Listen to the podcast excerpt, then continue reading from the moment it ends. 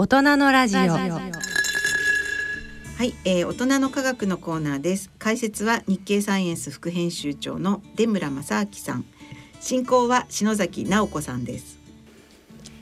大人の科学のコーナーです。このコーナーでは日経サイエンス副編集長の出村正明さんにご解説いただきます。出村さんよろしくお願いします。よろしくお願いします。日経サイエンスの出村です。はいえさて5月25日発売の日経サイエンス7月号ではえこちら表紙のトップに特殊ウイルス原子生命進化の原動力とありまして、はい、でなんかこの背景が六角形のものがいくつも映し出されているんですけれどもこれがウイルスなんですか？そうです。この六角形のこの形をしているものというのが、この今回の特集にですね、はい、登場する巨大ウイルスの、えー、電子顕微鏡の画像になります。はい。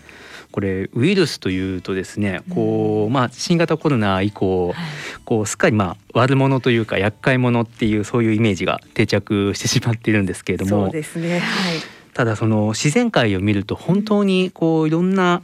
種類のウイルスがいてですね、はい、実はそういうウイルスっていうのがこう私たち動物だったりとかその植物とかっていうのと切っても切れない関係にあるっていうことが分かってきてるんですね。はい例えばその人の体の細胞の数って37兆あるんですけれども、はい、人の体に住み着いているウイルスの数っていうのは、はい400兆近くあるんです。え、ちょっと細胞の数よりウイルスの数の方がもう多いんですよ。もう10倍ぐらいですか？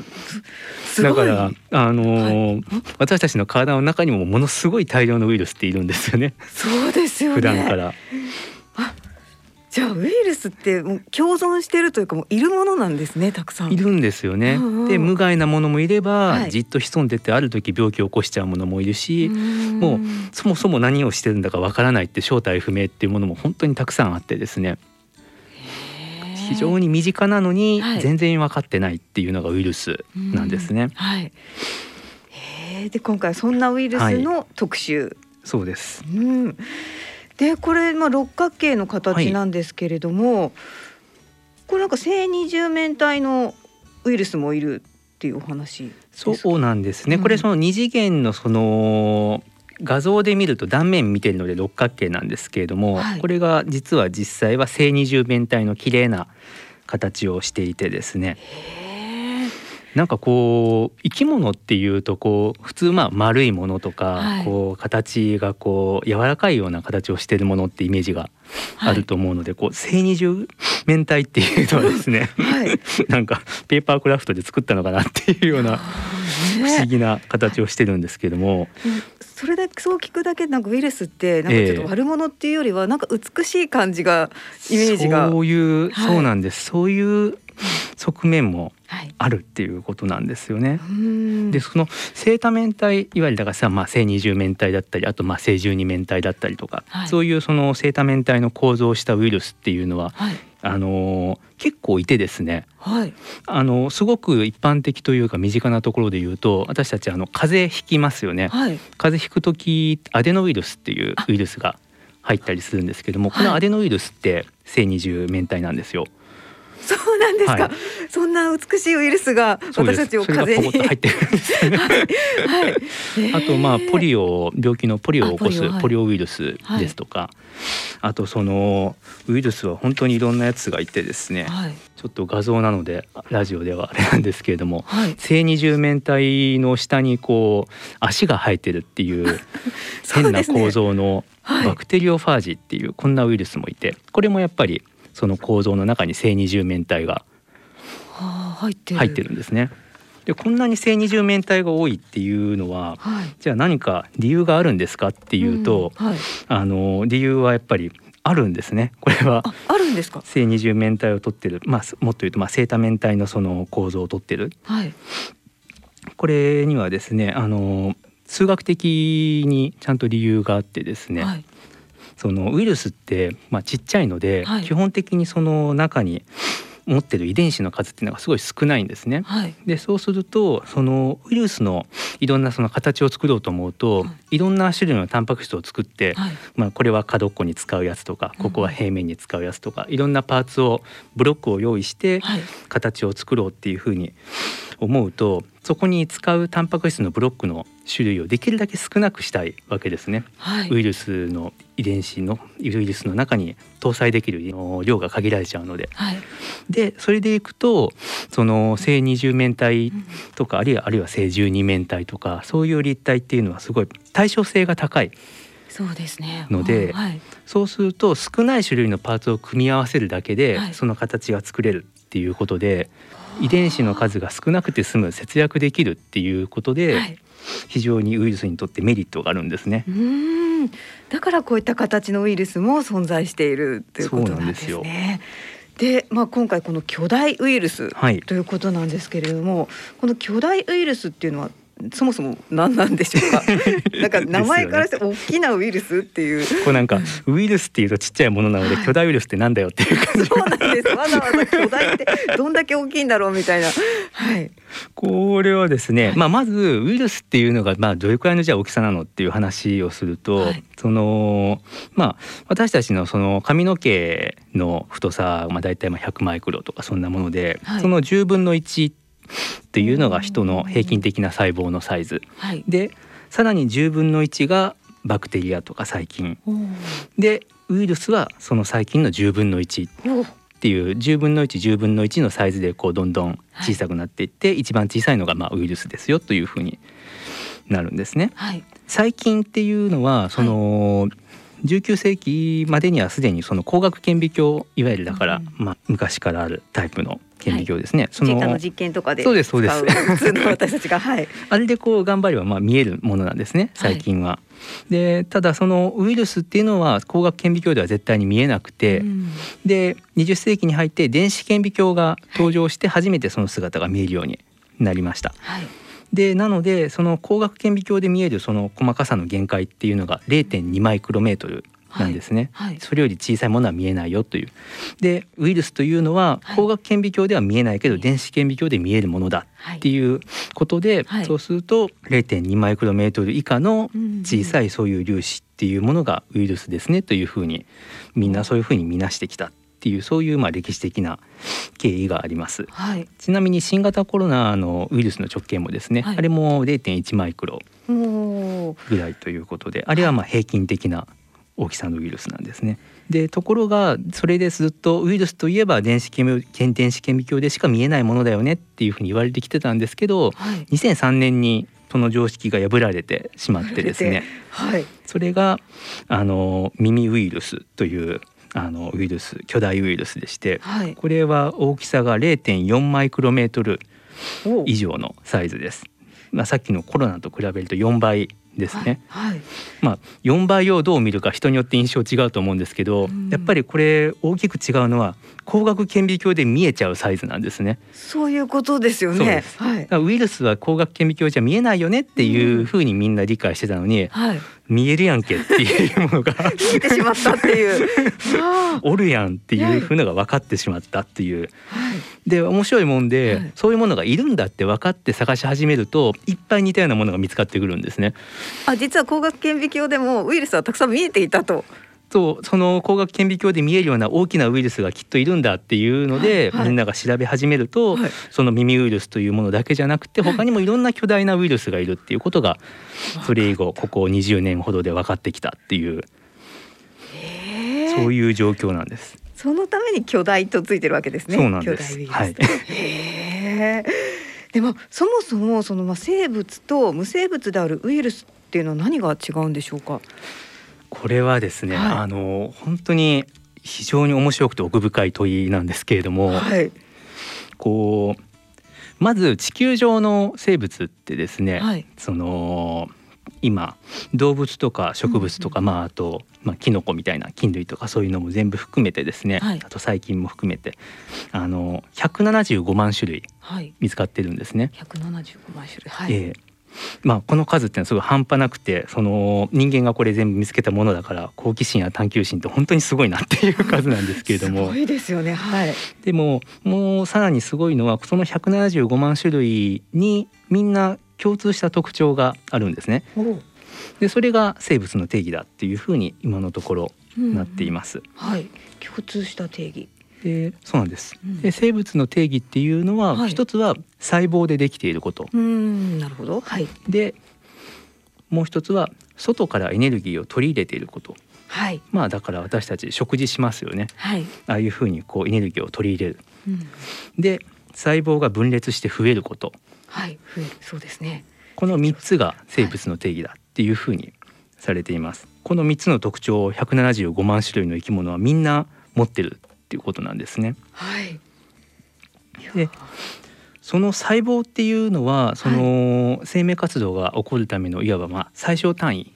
です。だから別の言い方するとこう自律的に動いているまあ一種のマシン機械みたいなものですね。はい、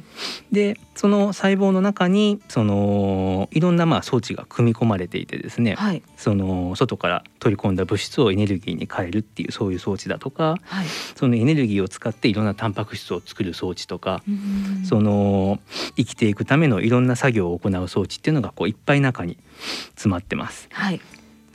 で一方ですねそのウイルスはですね、さっきのその正二重面体の、あの中をパカって開けると何が入ってるかっていうと、はい、あのー、中に DNA とか RNA っていう遺伝情報のその紐状のテープみたいなものが入ってるだけで、はい、残りはもうすっかすかなんです。あもう DNA と RNA しか入ってない。そうなんです。基本的にもうそれしか入ってないっていう状態で、はい、そういうさっきみたいなエネルギーを取り込むとかタンパク質作るとかそういう装置っていうのは全く何も入ってないんですね。で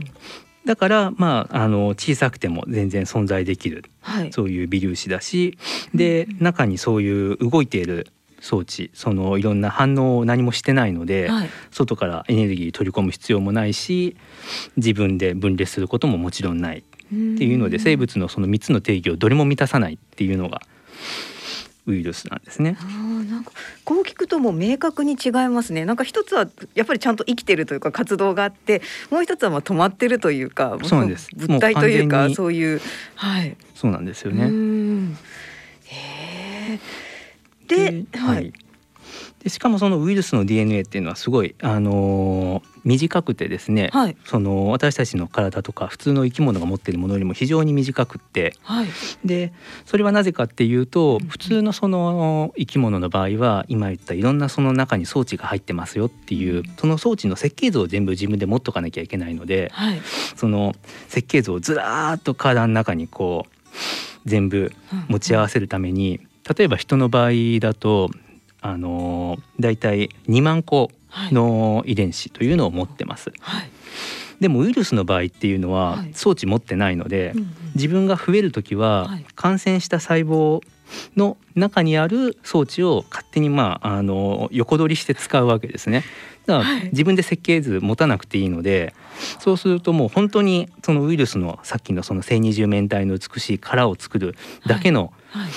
そういう遺伝子だけを持っていれば済むっていうことになってまあ数十個とか多くても100個ぐらいしか遺伝子を持ってないっていう。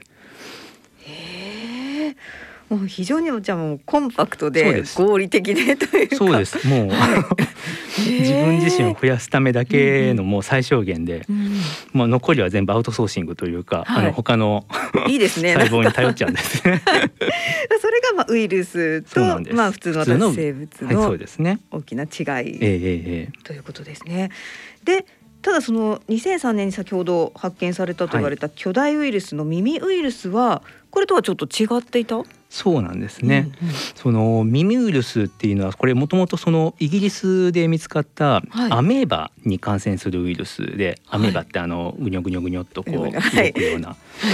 ああいう単細胞生物ですね。あれに感染するウイルスで。でサイズが0.4マイクロメートル、うんうん、でもっと言うと正二重面体のその格好をしたウイルスなんですけど外にいっぱいこう毛が生えててですね。毛が生えている。栗みたいに、はい、でそこまで含めると0.8マイクロメートルほどの大きさがあると。結構大きいですね、ま、そうなんですよ。倍になっちゃった。0.8マイクロっていうともう細菌とほとんどバクテリアと変わらないようなもうサイズになっていて超バカでかいんですねこれは、はい、そうですよね ウイルスとしては、えー、はい、でそのバカでかい耳ウイルスの中に入っているその DNA を調べた研究チームがあるんですけれども、はい、でそれを調べてみると DNA もすんごい長いっていうことが分かって長い。で、はい、その長いその DNA の中に遺伝子が1,000個搭載されていたと。普通数十個ぐらいで終わるはずが1,000個も搭載されていて。でじゃあそこに何が何の設計図が載ってるのっていうことを調べたら、はい、耳ウイルスがそのアメーバの中で増えるためのい。ろんな装置の設計図がそこに入ってたんですね。あ設計図持ってたん設計図持ってたんですよ。ウイルスなのにウイルスなのにそう設計図を持ってたんです。はい。だからこれっていうのは普通はありえないことなわけなんですね。だからその耳ウイルスはバカでかいってその光学顕微鏡で見えるって意味でももちろんみんなびっくりしたんですけど、はい、その中に装置の設計図を生きていくために必要な設計図を持ってるっていうことがすごいこう驚きとしてみんな研究者にこうインパクトを与えたというそういうウイルスなんです。それでもウイルスなわけですよね。そうなんです。単体ではやっぱり何も動いてなくて、その設計図は持ってるけど装置は持ってないわけですよね。でもそれが細胞の中に入ると、はい、その設計図を、はい、その細胞自身細胞の側に読み込ませて、はい、で耳ウイルス製造工場みたいなものを作っちゃうんですね細胞の中に。製造工場。そうです、はい、作って。でその中で、はい、耳ウイルスをどんどん大量生産するっていうことをやるんですけど全く他の話がややさらにややこしいのは、はい、その耳ウイルスが、はい、もちろんこれからアメーバに取り付いて増殖してるわけなんですけど、うん、この耳ウイルスに取り付いて増殖しようとする別のウイルスがいるんですね。ちょっと待ってください。耳ウイルスにまたウイルスがくっついてそこで増殖する？そうです。あの耳ウイルスが今その自分の増殖装置、増殖工場みたいなものを作るって言いましたよね。はいはい、そしたらその工場を使って、はい、全く自分では装置の設計図を持ってない別のウイルス、まあ、通常ウイルスみたいなものです、ね、バイロファージと言われたりする小型のウイルスなんですけど、それがやってきて、その耳ウイルスの製造工場に勝手に入り込んで、自分自身を増やして出ていくっていう。えー？もうだから すごいですよね。それは今までのウイルスの常識では考えられないことですよね。そうなんですよ。よくウイルスっていうのはだから細胞からそのいろいろまあエネルギーとか必要なものを横取りしていくんだけど、そのウイルスからさらに資源を横取りしていくやつがいたウイルスがいた。いやなんかえ？ウイルスってすごいですね。なんかすごいまるで生態系みたいですよね。はい、で耳ウイルスはちゃんとその、ウイルスにその入ってくる小型のそのバイロファージに対処しようとして、はい、バイロファージがやってくると、はい、バイロファージの DNA をぶった切る切っちゃうっていうそういう仕組みを持ってるんですね。いわばだからこれウイルスが持ってる免疫システムっていうことになるわけです。はい、えウイルスが免疫システムって持つものなんですか？これはだからもう全く予想外だったわけですよね。はい、へえ。じゃあもうこれは本当にもう耳ウイルスっていうのは、ええ、今までの常識を覆すウイルスでさらにそこからまた違う変なウイルスを見つかってみたいな。とその戦う方法も持ってる。これ耳ウイルスの耳っていうのはミミックでその細胞を真似ているっていうことで、この耳っていう名前がついてるんですね。でその細胞みたいなウイルスだとつまり免疫システム持ってるし、うん自分で自分自身を増やす装置の設計図持ってるしで、ね、こんな細胞みたいなウイルスがいるんだなっていうところからですね、はい、そのウイルスの見方をこうガラリと変えていく、このバイロセル仮説っていうですね仮説が、はい、あの提唱されるようになりました。それはどんな仮説なんでしょうか。はい、これはですね、はい、その私たちはそのウイルスって言われるとさっきの正二十面体みたいに、うん、殻に入ったその粒子状のものっていうのを思い浮かべますよね。はい、なんですけれどもあれは実はウイルスにしてみるといわば植物の種みたいなもので、はい、それが他の生物の細胞に入って乗っ取ってウイルスが増えてますっていう他の細胞の中で活動してる時っていうのがあれが、はい、いわば植物が芽吹いたようなものでね、あれがウイルスの本来の姿なんじゃないかと。はい。というのがそのバイオセル仮説というふうに言われているもので、うんうんうん、でウイルスは他の細胞を乗っ取った後、はい、そこでウイルス粒子をたくさん作って放出するっていうのはちょうど植物が花を咲かせて種をつけるのにまあ似ていると。似てますね。はい、でまたその種が他のところに飛んでいって芽吹くように他の細胞に感染してまたウイルスが増える。そういう実はだからウイルスの一番本来の姿っていうのは感染した細胞の中で見えていて、私たちがウイルスだって言って顕微鏡で見てあの丸い形とか、ずっと見てるのはあれはその仮の姿というか。仮の姿、はい、実はその発芽というかまあその活動しているところが実はウイルスの本当のまあ本来の姿。本来の姿なんじゃないかっていうそういう考え方なんですね。それがバイオロセル仮説。そうなんです。はい、でそれってじゃあそのその仮説が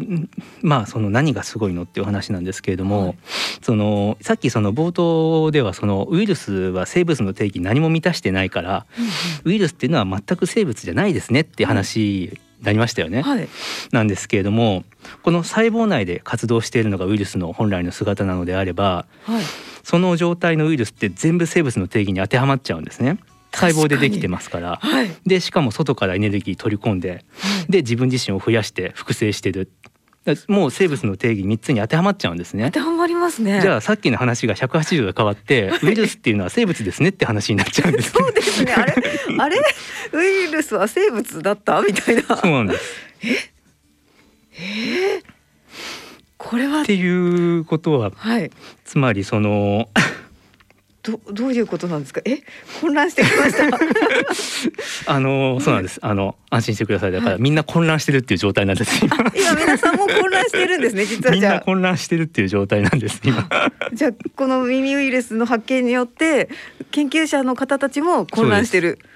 あれ生物って何なんだっけっていう話になっちゃうわけですね。そうなりますよね。でさっき種の例えば少しまああの分かりやすく言ったんですけど、はい、植物の種って厳密に見ればやっぱり中に細胞があるし、はいあれは休んでるだけで生きてるんですよね、やっぱり。そうですね。種っていうのは、はい、でもウイルスっていうのはその中に DNA が入ってるだけのカプセルなので、はい、やっぱり種とは違うわけでとてもじゃないけど生き物と呼べないんですよね。カプセルでもうガチャガチャのカプセルみたいなもんなのであれは。そうするとウイルスっていうのはその殻に入ってる時は非生物生物じゃないものだけど、はい、それが細胞の中に入ると生物になるっていうので生物と非生物の間をずっと行き来しているそういう存在かもしれないっていうそういう話になってくるんですね。なんかそれ私一番ちょっと納得納得というか腑に落ちる感じもするんですけど まあいろんなことが考えられるわけですよね。そうですね。でその先ほど耳ウイルスっていう巨大ウイルスの話がありましたけど、はい、他にも巨大ウイルスっていうのはいるんですか？他にもですね、はい、あのメデューサウイルスっていうウイルスがいまして、はい、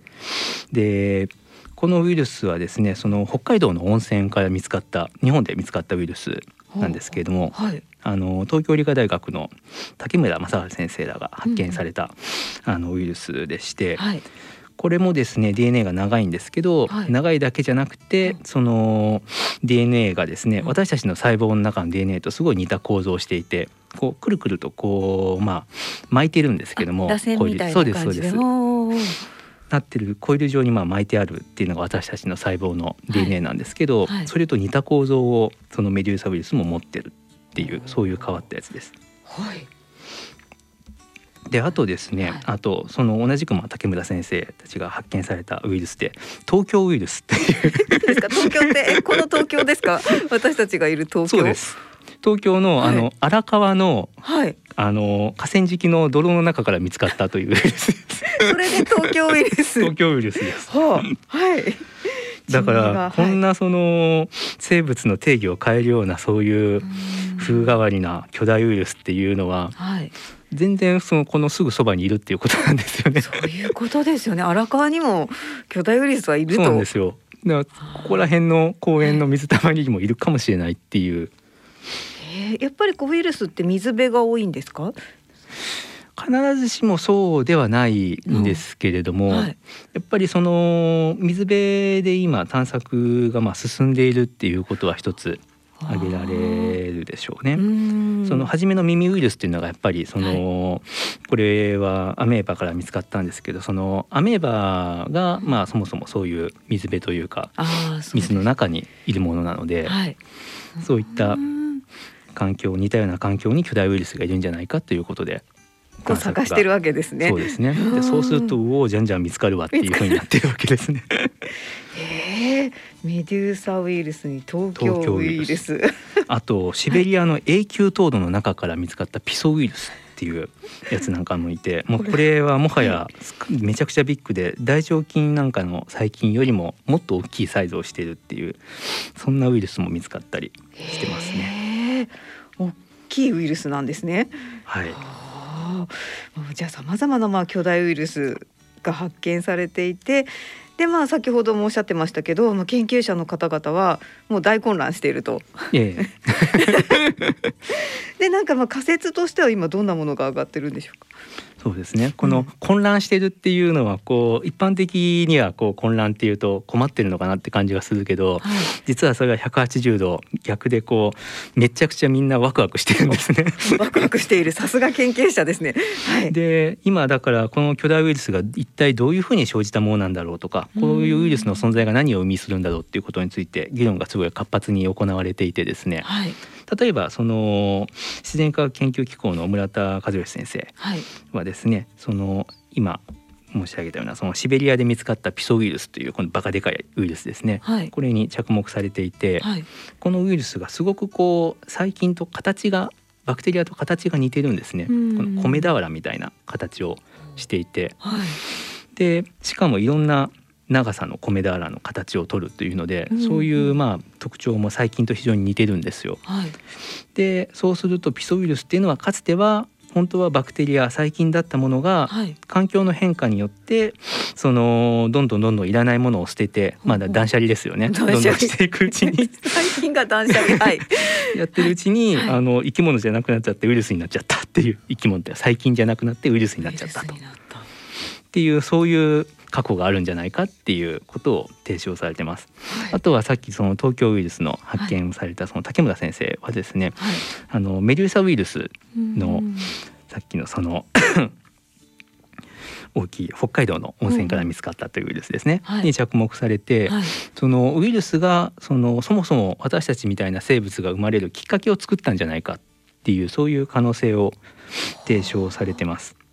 これどういう意味かっていうと、うん、その私たちの細胞って、はい、あの細胞の中に核って言われる丸いボールみたいな部屋があって、はい、そこに DNA がいっぱい格納されてるんですけれども、はい、この二重構造細胞の中にさらに部屋があって、うん、その中に DNA があるっていう二重構造を、いつからそういう構造をとってるんだろうっていうのがこれがまあよく分かっていないと。でもしかするとそのウイルスが細胞にやってきて、でその中でその細胞を乗っ取って一時的にその自分専用の細胞として使うっていうそういうウイルスの働きがま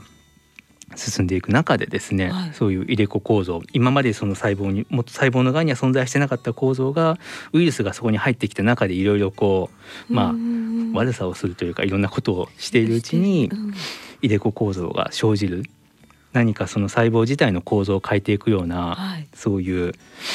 あの現象が起きたんじゃないかと。そうするともうウイルスなしではもはや私たちは存在していなかったのではないかという そういう話にすらなっていく。そうなるとウイルスによって生命が生まれたかもしれないっていうこと生物が生まれたかもしれない。かもしれないっていうことですね。だから不可分の存在で、はいウイルスもちろんウイルスは生命が他の生物がいないと増えられないから、単独ではいられないんだけれども、はい、私たちの方もウイルスがいなかったら今のような姿になってなかったかもしれないという。なんか本当にね最近その新型コロナでウイルスはなんか敵みたいなふうに思ってましたけど、えー、ウイルスと私たちって本当に共存していかなきゃいけないしなんかすごく大事な存在かもしれないっていう。かもしれないなという、はい、だからこうある意味では厄介ではあるんだけれども、うん、こう切り捨てられない隣人というかですね。はい、そうですよね いやでもこれからそのウイルスの研究が進んでいくことによって、はい、またさらに何か分かってくることもありそうですよね。ありえますよね。いろいろそうするとその、うんいわゆる病気を起こしているウイルスっていうのは、うん、もしかしたらウイルスの中では本当に一部分の一握りの種類かもしれなくて、うん、それとじゃあウイルスが感染して病気を起こすっていうのは一体それは何なんだ、うん、どういう現象なんだろうっていうことについてもっと理解が進むかもしれないですよね。はい、だって病気を起こすウイルスがいる一方で全く病気を起こさないウイルスもいるわけですから、はい、じゃあその違いは何なんだろうってそういうような研究が進んでいった時に、はい、もっとその感染症へのこの対策というんですかねアプローチをその今の方法とはまた別の角度から何か感染症をもっとこうコントロールするような方法とか、もしかしたらそういうこうヒントが見つかってくるかもしれないっていうそういう期待はありますね。そうですね。いや本当にまあ今回この記事を読んで、本当ウイルスってもう本当に怖い存在としか思ってなかったんですけど、うん、やっぱりきちんと知ってなんかその向き合い方を考えていくっていうことはすごく大事なんだなって本当に今回の特集記事を見て思いました。はい、さて、えー、まあ今このウイルスとの特集のお話をしていただいたんですけれども、はい、他にも興味深い記事が日経サイエンス7月号にはありますよね。はいちょっとそちらの記事もご紹介いただきたいんですが、ええ、本当にねいろいろ全部もうご紹介したいっていうぐらい 面白い記事がたくさんあるんですけれども。うん。そうですね。まあ例えばですね、はい、今そのお話ししたみたいなそのウイルスと生命の関係みたいな話でですね、はい、それをその試験管の中で、はい、そのウイルスと私たちみたいなそういう生命体がどういうようなこうインタラクションをしていたのかっていうことを実験で見てみようっていうそういうあのユニークな研究が国内で進んでましてその研究を紹介する、この試験管で再現した RNA 生命体の進化という。記事も今月号で取り上げています。はい、試験管の中でその進化の過程をたどっていくみたいな。そうですそうです。これも興味深いですね。はい、あとはですね、はい、あの全くまた別のお話なんですけれども、はい、えー、心理学のお話でですね、はい、その境界性パーソナリティ障害に潜むトラウマという記事を今月号で掲載しています。はい、その境界性パーソナリティ障害というのはですね、うん、こう自分でなかなか感情の制御が効かないということで、しばしばそういうあの、まあ、自傷行為ですとか、はい、そういうあの行動を伴ってしまうような疾患で、うん、なかなか治療するのは難しいっていうふうに、まあ、言われてきたものなんですね。はい。でそれがじゃあ一体どういうこう背景で起こるんだろうっていうこともなかなか分かってこなかったんですけれども、はい、その中にはそのもしかしたらその子供時代のストレスが関与している事例があるかもしれないということが分かってきていて、はい、そのトラウマの過去に受けたそのトラウマの経験によって、その脳の構造とか機能が変化しうることっていうのが今分かってきています。でこれが分かると、うんうん、そうするとまああの境界性パーソナリティ障害と、はい、あといわゆるこう PTSD ですね、心的外傷後ストレス障害との関係っていうのが分かってきたり、うん、そういうトラウマにじゃあ積極的に対処するようなそういう方法を組み込んだ新しい治療法を作ろうっていう、はい、そういうような動きにもつながっているというそういうお話も紹介をしています。なるわけですね。はい、はい。まあその他にもねデマを見破るですとかも私自身もすごく興味深い特集がいろいろ、はい記事が載っております。えー、さてそんなね、えー、日経サイエンス7月号なんですけれども、はい、今回、えー、ご紹介しました日経サイエンス7月号皆様にプレゼントさせていただきたいと思います、えー、こちらプレゼントご希望の方は番組ホームページのプレゼントご希望欄からご応募ください。よろしくお願いします。はい、えー、さて次回8月号の日経サイエンスはどんな特集を予定されているんでしょうか、次回はですね、はい、あの今回とガラリと変わって量子コンピューターの特集を予定しています。量子コンピューター。まあ量子コンピューター今すごく話題のものではあるんですけれども、はい、すごく計算能力高いとかいろんな計算できるって言われるんですけど、うん、今の量子コンピューターではそういうことはまだ全然できないんですね。実はあできないんですか？今できないんです。はい、それが本当にあのいろいろな計算ができるようになるためにはすごく高いハードルを一つ乗り越えなきゃいけなくて。そのハードルっていうのはあのエラー訂正っていうあのキーワードで語られるんですけれども、はい、そのエラー訂正というものを実現すれば量子コンピューターが本当に使えるものになる実現するんだと、はい、そのエラー訂正って何？っていう話を紹介します、うん、そのエラー訂正の技術開発というのにこう挑んでいるそういう研究の最前線ですね、はい、を紹介する特集です。量子コンピューターの最前線。そうです、ね、はい、これもまた楽しみです。はい。えー、次回2022年8月号は6月24日の発売です。